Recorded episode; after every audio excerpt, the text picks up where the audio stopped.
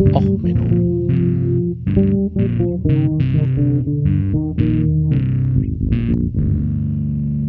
Der inkompetente Podcast über Dinge aus Militär, Technik und Computer, die so richtig in die Hose gingen.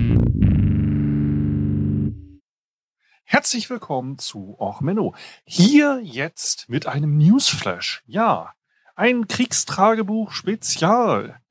Ähm, morgen kommt eine Folge raus zu Hirmas und anderen Wunderwaffen in der Ukraine. Genau, morgen. Und, also je nachdem, wann ihr das hört, es ist immerhin ein Podcast. Aber heute, also den 19.07.2022, hat sich etwas grundlegend geändert. Nun, ich habe in der, ich werde in der Folge, die morgen rauskommt, also am 20., werde ich darüber reden, dass diese Wunderwaffen, die die NATO geliefert hat an die Ukraine, nur so lange eine Wunderwaffenfunktion hat, bis die Russen darauf reagieren und ihre Taktik und Strategie ändern. Und das haben sie heute getan. Eigentlich gestern, aber naja, äh, zwölf Stunden und so weiter, Nacht und Schlafen und so. Aber sie haben ihre Taktik geändert. Sie haben alles geändert, damit Hirmers auf dem Schlachtfeld nicht mehr aktuell ist. Somit ist die Folge, die morgen kommt, also ihr solltet die schon hören, aber es hat sich jetzt sehr massiv etwas geändert und dafür mache ich jetzt diese Bonusfolge. Ja, bevor ich hier wegschmelze beim Arbeiten, gebe ich morgens früh noch ja, 6 Uhr aufgestanden, Nachrichten geguckt und dachte mir, hey, ich mache jetzt noch mal schnell diese Sonderfolge, bevor ich mit dem Arbeiten anfange. Nämlich jetzt hat sich etwas massiv geändert. Hilmers ist ja dafür bekannt, also werdet ihr in der Folge hören, dass sie sehr mobil sind, dass sie sehr schwer aufzuspüren sind. Also für den Gegner auf dem Schlachtfeld, ja, wenn ich jetzt erstmal langsam eine Drohne losschicke, die dann rumfliegt und guckt, oh, da ist ja eine Feuerstellung, die wird gerade aufgebaut, also so wie das das Heer in Deutschland machen würde. Ja, wir bauen erstmal Tarnzelte auf, dann kommt das Dixie-Klo, das wird angeliefert. Ja, dann werden irgendwann die Geschütze aufgebaut, dann wird nochmal alles kontrolliert, dann wird nochmal ein Briefingzelt aufgebaut, dann wird die VIP-Tribüne aufgebaut, wenn man äh, ne, live schießt, das muss man ja auch, äh, ne, also sowas kann man mit einer Drohne relativ gut beobachten. Aber Hirmas, die fahren einfach auf der Landstraße vorbei, denken sich, hä, ja, jetzt ist mal wieder Zeit, bremsen mal kurz, drücken auf den Knopf, der Werfer schwenkt aus, sie feuern, sie fahren weiter. Gut, es ist die Ukraine, die sind noch ein bisschen organisierter als die Deutschen. Die haben noch zwei Begleitfahrzeuge. Eins sperrt vorne den äh, Straßenverkehr, eins sperrt hinten den Straßenverkehr. Wir wollen ja nicht, dass auf einmal ein Auto beschädigt wird, wenn irgendwie so eine Rakete gefeuert wird. Also, das ist relativ schwer aufzuklären, weil dann bist du so eine Drohne, dann siehst du da, hey, die halten kurz, wuff, wuff, wuff. Und bevor der Drohnenoperator das irgendwie verstanden hat, bis er das weitergegeben hat, bis die Artillerie der Russen darauf reagieren kann, sind die weitergefahren. Somit ist das System Hirmers für so klassische Aufklärungsgeschichten sehr schwer. Selbst wenn ich jetzt sage, ich betreibe Funkaufklärung, ne, ist ja so der Nachteil. Ich höre, dass da irgendwie gefunkt wird, dass die sagen, hey, wir sperren jetzt kurz die Straße, wir feuern, bis du das von der Aufklärungskomponente bis zu einer Wirkkomponente, also einer, einem Waffensystem, das dann in Reichweite ist, weitergegeben hast, sind die weitergefahren. Weil die halt einfach wirklich nur für 30, 40 Sekunden, vielleicht eine Minute, mit Pinkelpause zwei Minuten stehen. Das ist relativ ähm, schwer dort zu wirken ganz wieder Militär sprechen, ne? wirken, kinetisch wirken und so weiter. Also man möchte den Gegner zerstören, man möchte ihn in kleine Stücke sprengen. Nennen wir es, wie es ist. Ähm, so, dafür braucht man ein hochmobiles Waffensystem, das die gesamte Sensorik, die man so braucht, ähm, mitbringt. Ja, also alle Sensorik, die man braucht, um dieses äh, gegnerische Waffensystem aufzuklären, das so mobil ist, da möchtest du vielleicht eine Langstreckenkamera, da möchtest du Infrarotkameras, Nachtsichtkameras. Du möchtest selber Funkaufklärung haben. Du möchtest Magnetsensoren oder was einem sonst noch alles einfällt. Das muss ich alles in so ein Waffensystem stopfen. Dann soll es möglichst mobil sein und dann sollte es hochpräzise Lenkwaffen, am besten Laser gesteuert, weil dann halte ich den Laser dahin, wo ich zielen, äh, wo ich treffen will, und dann fliegt die Bombe oder Flugkörper oder was auch immer auf diesem Laserstrahl, Laser hatten wir ja erst, ähm, auf dem Laserstrahl ins Ziel und zerstört das Ziel. Das ist so das präziseste, was ich haben kann, weil dann kann ich im Flug den Laser auch noch bewegen und kann im Zweifelsfall nachrichten. Ne? Wenn ich merke, okay, das Ziel fängt an sich zu bewegen, kann ich mit dem Laser hinterher und kann das auch noch in der Bewegung treffen. So, und wie ich schon eben angedeutet habe, ich möchte dafür ein Flugzeug. Weil ich möchte ja möglichst beweglich über dem Feindgebiet sein. Dafür brauche ich jetzt ein Spezialflugzeug. Weil der Gegner hat ja auch Luftverteidigung. Ne? Der hat ja Flugabwehr. Der möchte ja alles tun, damit ich nicht über seinem Gebiet fliege. Deswegen verwendet man ja möglichst billig leichte Drohnen. Jetzt haben aber so die Drohnen das Problem, ich habe ja wieder so eine Operator-Loop. Das heißt, ich, es dauert, bis ich halt alles äh, hin und her transferiert habe und Drohnen sind auch kleiner. Das heißt, ich kriege dort nicht so viel geile Sensorik rein. Also haben alle Staaten dieser Welt oder die großen Staaten haben Spezialflugzeuge, die voll sind mit modernster Sensorik, die dann reagieren können. Also Deutschland fliegt dafür den Tornado. Der ist ein bisschen älter. Die Amerikaner, die haben da hochmoderne Stealth-Jets, die sowas machen. Die F-35, äh, die Raptors und so weiter. Die haben da hochmoderne Flugzeuge, die so Sensorpakete tragen und die sowas können. Die Russen haben dafür die Sukhoi Su-34 oder NATO-Reporter-Name Fullback. Ja, also wir fallen dem Fullback in den Rücken. Ähm, das wäre ein toller äh, Titel für die Folge gewesen, habe ich aber vergessen. Also, die ist entwickelt worden, um äh, Luftüberlegenheit zu machen. Also eigentlich nicht. Also die Su-34 hat schon allein eine interessante Entwicklungsgeschichte. Die Su-34 ist eigentlich in den Mitte der 80er Jahren angefangen worden als, na, wir wollen ein Mehrzweckflugzeug, ähm, weil die alte Su-24, die wird einfach so, die ist, wird langsam alt. In den 80er Jahren war es schon nicht mehr das Neueste. Und man wollte halt eigentlich mal alles neu machen. Da hat man ganz viele Anforderungen geschrieben. Und zum Beispiel, dass sie auch auf dem Flugzeugträger landen kann soll nämlich den neuen nuklear betriebenen Flugzeugträger der Ulyanovsk-Klasse. Aber ähm, und da ganz viel verschiedene Sachen sollten da rein und da hat man gesagt, oh, das wird aber eigentlich ein bisschen schwer. Aber ähm, wir wollen das mal. Und da ist dann halt in den Ende der 80er Jahre hatte man dann angefangen aus einer äh, Su 27K, das ist so die Marineversion, hat man weiterentwickelt und hat man einen intern den Prototypen T10V entwickelt, der äh, also auf dem Flugzeugträger landen soll, können sollte und wie hat modernste Jagdbomber, also quasi Jagdflugzeug und Bomber und alles noch rein, also so Deutschland hätte das geliebt, so die eierlegende Wollmilchsau. Wir machen halt einfach mal alles. So, das hat man jetzt alles schön gebaut und gemacht und getan. Und dann hat man aber festgestellt, ja, so ein nuklear betriebener Flugzeugträger, jetzt im Ende der 80er Jahre, was ist da passiert? Genau der eiserne Vorhang ist gefallen. Da baut man jetzt nicht mal nuklear betriebene Flugzeugträger. Und damit ist dann auch so die Entwicklung dieser ähm, T10V gestoppt worden. Aber naja, 1990 hat man sich dann gedacht, naja, komm, ah, war ja nicht alles schlecht, lass uns mal ein bisschen weiterentwickeln, so in Russland selber.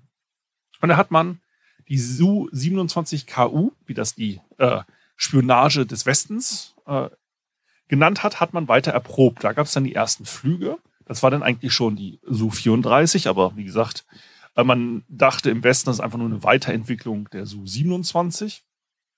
Und hat man dann, ähm, wie gesagt, äh, experimentiert und äh, im Jahr 1992 hat man sie dann offiziell auf der Moskauer äh, naja, Luftfahrtsmesse vorgestellt und ähm, ganz offiziell eingeweiht wurde sie dann halt von äh, Präsident Jelzin auf ähm, und wurde dann im Februar 92 vorgestellt. So, jetzt hat man aber auch nicht viel Geld gehabt. Und dann hat man so ein bisschen weiter an Prototypen gebaut und hat weiter an Prototypen rumgebastelt, bis man irgendwann sich gesagt hat, na ja, eigentlich Geld haben wir nicht, ne? Eiserner Vorhang ist gefallen, also hat man ähm, naja, 1996 so den dritten Prototypen gebaut und ist erstmal nicht viel passiert. Sondern hat dann sich Russland irgendwann gedacht, hey, wir brauchen ein modernes Kampfflugzeug. So der, die, der Westen hat so ganz viele Tarnkappenbomber, ganz moderne hier Eurofighter und so weiter. Das haben die alles in Produktion. Wir brauchen auch so ein richtig modernes Kampfjet. Und da hat man sich gedacht, so, hm, so ein Kampfbomber, so ein Jagdbomber, den haben wir doch. Da hat man also 2004 gesagt, hey, wir machen die Produktion, schmeißen wir an für die Su-34. So, man hat dann 2006 die ersten abgenommen und ist jetzt dabei, äh, dass man äh, 2008 noch einen Vertrag gemacht hat und so weiter. Man hat jetzt insgesamt 70 Flugzeuge zu dem Zeitpunkt gehabt, also 2015, und hat damit denn die Su-24, die ja eigentlich damit abgelöst werden sollte, die schon ziemlich alt geworden ist, hat man davon 300 Stück außer Dienst gestellt und hat für 70 dieser neuen modernen Su-34, wie gesagt, Entwicklung der 80er, 90er Jahre, eingeführt. Das ist jetzt das modernste Flugzeug, das die Russen so im Arsenal haben. Und da hat man aber festgestellt, ha, so richtig toll ist die noch nicht. Man hat aber jetzt richtig produziert. Man hat davon jetzt ungefähr 150 im Bestand. Also man hat 300 alte Flugzeuge außer Dienst gestellt, wie der Westen auch, und hat dafür ähm, weniger neue Systeme eingeführt. Budget wird kleiner nach dem Kalten Krieg. Die Su-34 ist jetzt das modernste Multirollen-Kampfflugzeug-Jagdbomber, den sie so im ähm, Arsenal haben. Also man sagt auch Strike Fighter. Interessant ist hierbei auch, dass die Piloten und Copiloten nicht hintereinander sitzen, so wie in Europa oder im Westen, sondern nebeneinander. Hat ergonomisch den Vorteil, dass man sich besser absprechen kann, dass man ähm, besseres, besseres Lagebild hat beim Fliegen. Hat natürlich den Nachteil, das Cockpit ist breiter, dadurch mehr Luftwiderstand, dadurch im Zweifelsfall ein wenig langsamer, beziehungsweise mehr Spritverbrauch. So. Jetzt hat man sich gedacht, okay, die sind immer noch so, was technisch, Technik an so weiter angeht, sind die noch nicht so die richtig die neuesten und geilsten. Das geht besser. Da hat man angefangen, ähm, einen neuen Standard zu machen. Die Su-34M, eine modernisierte Version.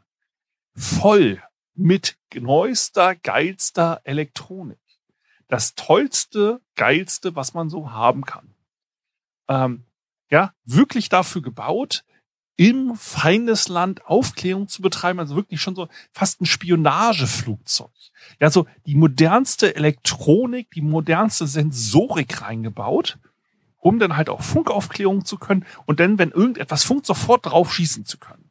Das sind die Su-34M.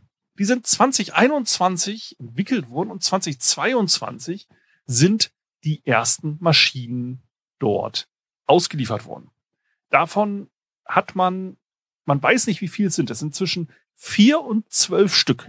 Also wirklich das modernste vom modernen. Es sind zehn Prozent der modernsten Flugzeuge, die die Russen haben, haben diesen Standard. Es ist wirklich die tollste Waffe gegen Hirmas.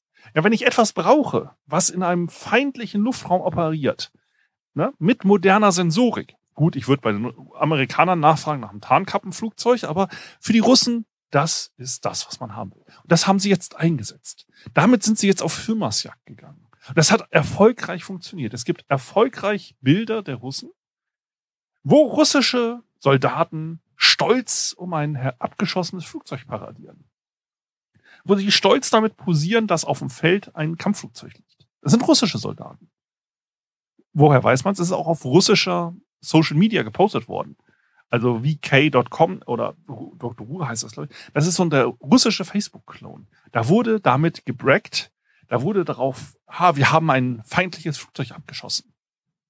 Und da haben manche Leute gesagt, Moment, was ist denn das da hinten? Also erstmal, das sieht mir nach russischer Tarnbemalung aus. So diesen blau-grauen Anstrich. Die äh, Ukraine hat so einen ähnlichen Anstrich, aber die plastern mittlerweile ganz dick gelb und blau überall hin um halt solche, ähm, naja, Inzidenz, also Blue and Blue, wie man so schön sagt, äh, Eigentruppenbeschuss zu vermeiden.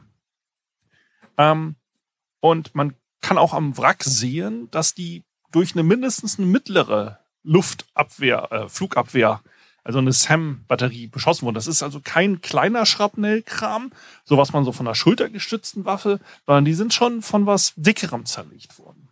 Und dadurch, dass es russische Truppen auf eigenem Gebiet, also man vermutet wirklich, es ist eine russische äh, Luftab äh, Luftverteidigungseinheit gewesen, die dort geschossen hat. Weil sie haben ja auch stolz gesagt, unsere äh, Leute haben das abgeschossen. So, ähm, ist jetzt nicht das erste Mal, dass die Russen da so ein leichtes Problem mit der Freund-Feind-Kennung haben. Die haben ja auch Malaysia Air, ein Airbus mal abgeschossen. Was eine Boeing? Äh, naja, ähm, auf jeden Fall haben sie da, ne, Boeing 777, MH17 haben sie abgeschossen und haben da ja schön mit posiert auch die Russen. Haha, wir waren ja, ne? Ähm, äh, offiziell ist ja der Abschuss immer noch nicht geklärt. Äh, auf jeden Fall ähm, hat man halt, ähm, wie gesagt, diese super moderne Radar drin. Ne? 200 bis 250 Kilometer Reichweite ähm, und so weiter und so weiter. Hat man alles in diese Su-34M reingebaut. Ja, ein tolles, wirklich komplett geniales Flugzeug. Voll mit Elektronik, um in gegnerischen Flug, äh, Luftverteidigungsraum zu operieren und diese äh, Luftverteidigungssysteme auszuschalten, Hochwertziele wie Kommandoposten, hochwertige Artillerie wie den Hirmas zu zerstören. Das hat man jetzt eingesetzt. Und wie gesagt, davon gibt es maximal zwölf. Davon ist jetzt eins von den Russen abgeschossen worden. Also wie gesagt, die Zahl ist zwischen vier und zwölf von diesen Flugzeugen existieren. Und die hat man jetzt eingesetzt. Das ist das wirklich das Wertvollste.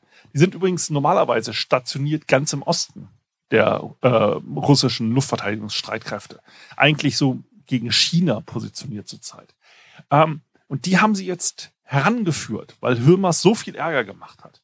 Die hat man jetzt über weite Strecken verlegt, um dieses Hochwertflugzeug zur Verfügung zu haben. Dieses Hochwert-Asset hat man jetzt verlegt, um Hirmas abzuschießen. Ja, und das hat man jetzt eingesetzt. Und ja, beim Einsatz sind sie dann von eigenen Luftverteidigungskräften abgeschossen worden. Ja. Hat die Flugabwehr sich gesagt, hey, da fliegt was, das soll nicht fliegen und hat es dann abgeschossen. Ähm, was wirklich jetzt die Situation mit Hirmas massiv ändert. Weil bis jetzt war Hirmas immer eingesetzt worden, um Hochwertziele aktiv zu bekämpfen. Aktiv mit Munitionsverbrauch dort Ziele zu äh, vernichten. Jetzt ist Hirmas in eine passive Rolle gekommen. Sie schaffen es jetzt, Hochwertziele der Russen passiv abzuschießen. Sie haben also passiv dafür gesorgt, dass jetzt man erstmal eine ähm, mehrere Millionen wahrscheinlich teurere äh, Rakete verfeuert hat, um ein äh, mehrere Millionen teures ähm, Asset der Russen aus dem Himmel zu holen. Also sie haben jetzt den Russen einen schweren Schlag zugefügt, nur durch ihre Existenz. Und dies, ähm, ja, wollte ich jetzt noch mal kurz äh, euch mitgeben, Deswegen jetzt hier diese kurze Sonderfolge. Ähm, ich hätte sie auch hinter die äh, Hirmers-Folge schneiden können. Aber ähm, dann wäre wieder die Chance gewesen, dass ich irgendwas falsch mache und irgendwas schief geht. Und naja, man will ja Schiefgehen vermeiden. Also nicht so wie bei den Russen. Und deswegen gibt's diese Bonusfolge vor der regulären Folge. Also viel Spaß morgen mit der Hirmers-Folge. Und immer dran denken, die Russen machen aber auch wirklich alles. Aber wirklich alles, dass sie Hirmers vernichten können. Wie gesagt, ähm, zurzeit sind da von vier Werfer in der Ukraine unterwegs.